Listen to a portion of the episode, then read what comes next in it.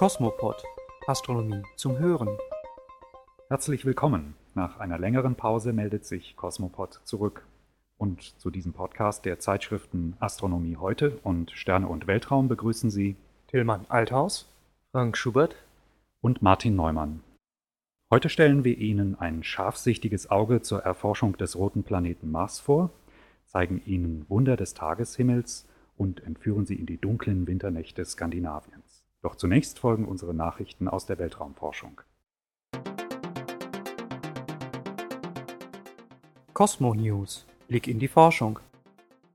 Mars Reconnaissance Orbiter nimmt die Arbeit auf. Pasadena. Seit März dieses Jahres umkreist die neueste Marssonde der USA, Mars Reconnaissance Orbiter oder kurz MRO, den roten Planeten. Nachdem die Sonde ihre endgültige Bahn erreicht hatte, nahm sie Ende September ihre Messinstrumente und Kameras in Betrieb. Hauptaufgabe von MRO ist die detaillierte Erkundung der Marsoberfläche. Wie ein militärischer Spionagesatellit nimmt MRO dazu die Marsoberfläche ins Visier. Die kleinsten mit der Hauptkamera erkennbaren Objekte sind nur etwa 30 cm groß.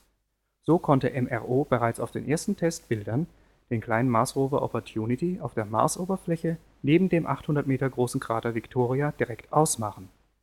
MRO soll vor allem nach Landeplätzen für künftige Raumsonden Ausschau halten. Außerdem wird auch nach interessanten Regionen für eine Landung von Astronauten auf dem Mars gesucht.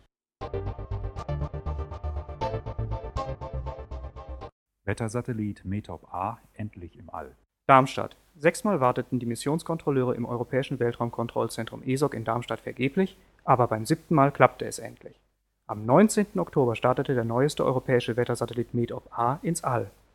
Wie Cosmopod bereits berichtete, war schon im Juli versucht worden, METOP A ins All zu befördern.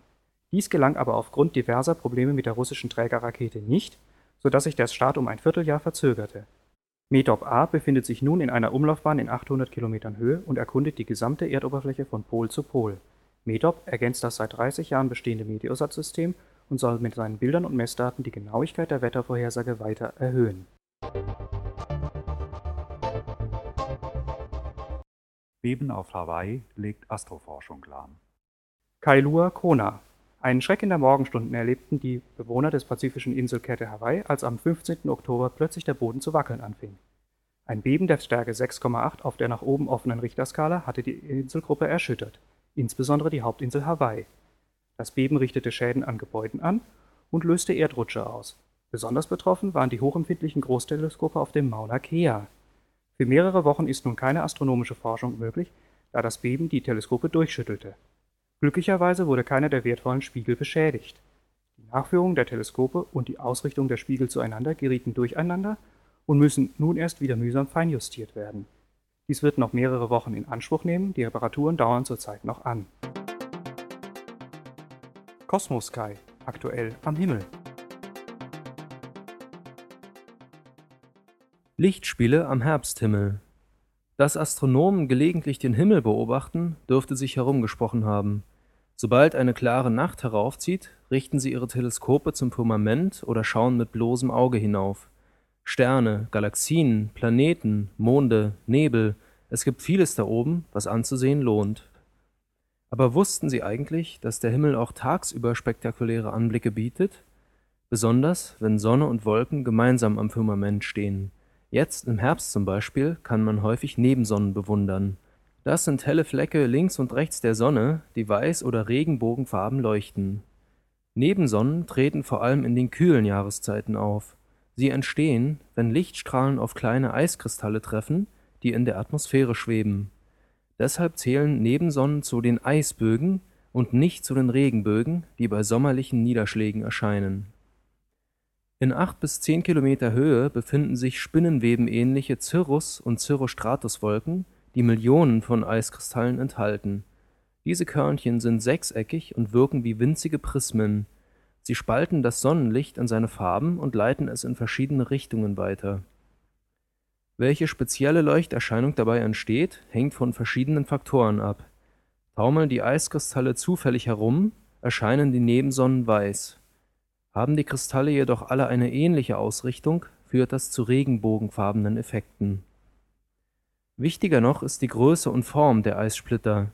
Sind sie zu winzig oder unregelmäßig gestaltet, können sie nicht als Prismen wirken. Besitzen sie hingegen eine vollkommen symmetrische Form, dann zaubern sie spektakuläre Lichteffekte ans Himmelszelt. Werfen Sie tagsüber immer mal wieder einen Blick nach oben, es lohnt sich. Nebensonnen tauchen teilweise mehrmals pro Woche auf. Manchmal erscheinen sie senkrecht in die Länge gezogen, ein anderes Mal präsentieren sie sich als strahlend weiße, horizontale Streifen beiderseits der gleißenden Sonnenscheibe. Seien Sie besonders aufmerksam, wenn die Sonne niedrig über dem Horizont steht. Kosmos Szene Nachrichten für Sternfreunde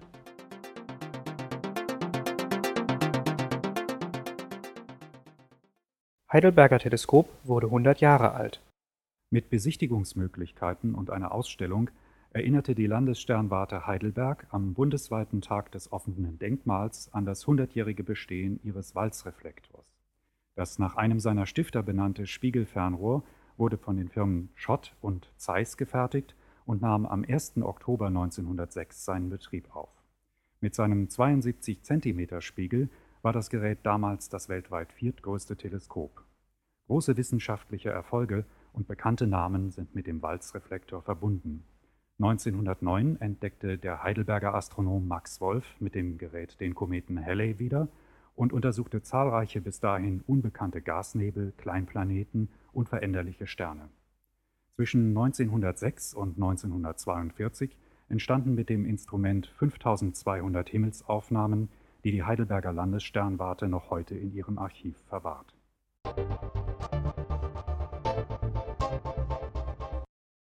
Astronomiemesse in Hattingen Auf dem Hattinger Astronomischen Trödeltag bieten Aussteller aus ganz Deutschland neue und gebrauchte Waren rund um das Thema Astronomie an. Seit 1994 organisiert die Volkssternwarte Hattingen die beliebte Verkaufsbörse, auf der Fernrohre und Zubehör ebenso zu finden sind wie Bücher, Poster, Bilder und Software. Darüber hinaus stellen zahlreiche astronomische Vereine ihre Arbeiten vor. Die Messe findet am Samstag, dem 25. November 2006 von 10 bis 16 Uhr statt. Wegen ihres großen Angebots an Teleskopen verschiedener Bauarten wird die Veranstaltung wieder ein Anziehungspunkt für zahlreiche Sternfreunde sein. Allen interessierten Hobbyastronomen bieten die Organisatoren kostenlose Verkaufsmöglichkeiten an. Der bewährte Veranstaltungsort des Hattinger Astronomischen Trödeltags ist die Aula der Realschule Grünstraße in Hattingen-Mitte.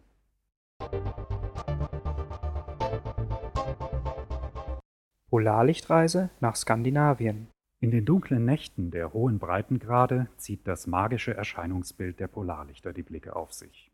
Dieses faszinierende Leuchten am Himmel wird vom sogenannten Sonnenwind hervorgerufen. Das ist ein von der Sonne ausgehender Strom elektrisch geladener Partikel, der das ganze Sonnensystem durchflutet. Diejenigen Partikel, die unserer Erde nahe kommen, lenkt das Magnetfeld unseres Planeten in die Regionen des Nord- und Südpols ab. In den Polregionen dringen die Teilchen dann in die Erdatmosphäre ein. Hier regen sie die Atome der Luft zum Leuchten an und sorgen für ein farben- und formenreiches Treiben am Himmel.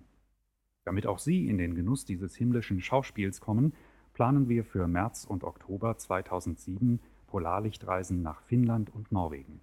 Die erste Station wird der Inarisee in Nordfinnland sein und hier erwarten Sie Rentiere, Schlittenhundfahrten und der Besuch eines Polarlichtobservatoriums. Weiter geht es in ein Braunbärengebiet nahe der russischen Grenze. Alle für diese Reise gebuchten Hotels haben einen dunklen Himmel, sodass sich Polarlichter hier gut fotografieren und filmen lassen.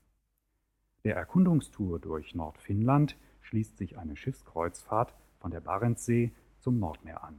An 34 Stationen erleben Sie die traumhafte Küste Norwegens, einschließlich des Nordkaps und der Inselwelt der Lofoten. Nachts halten Sie nach Polarlichtern Ausschau und tagsüber besteht die Gelegenheit zu zahlreichen Landexkursionen. Während der gesamten Reise werden Sie von unserem erfahrenen Reiseleiter Joachim Bifang fachkundig betreut. Freuen Sie sich also auf erlebnisreiche Exkursionen, landeskundliche und astronomische Vorträge sowie laserunterstützte Führungen am nördlichen Sternenhimmel. Weitere Informationen zu dieser Reise erhalten Sie unter www.suw-online.de unter Lesereise.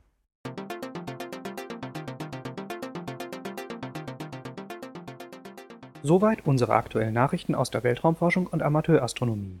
Im aktuellen Heft von Sterne und Weltraum lesen Sie unter anderem Jagd auf das schwarze Loch im Zentrum unserer Milchstraße, Roboter für den Weltraum, ein Kleinplanet unter der Lupe, eine japanische Raumsonde erforscht den Asteroiden Itokawa.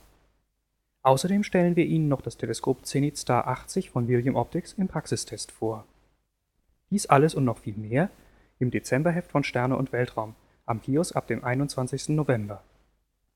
Wenn Sie weitere Informationen zu den genannten Veranstaltungen wünschen und aktuelle Nachrichten lesen möchten, dann besuchen Sie doch einmal unsere neu gestaltete Homepage unter www.suw-online.de. Für Ihr Interesse an dem Podcast der Zeitschriften Astronomie heute und Sterne und Weltraum bedanken sich Tillmann Althaus, Frank Schubert und Martin Neumann.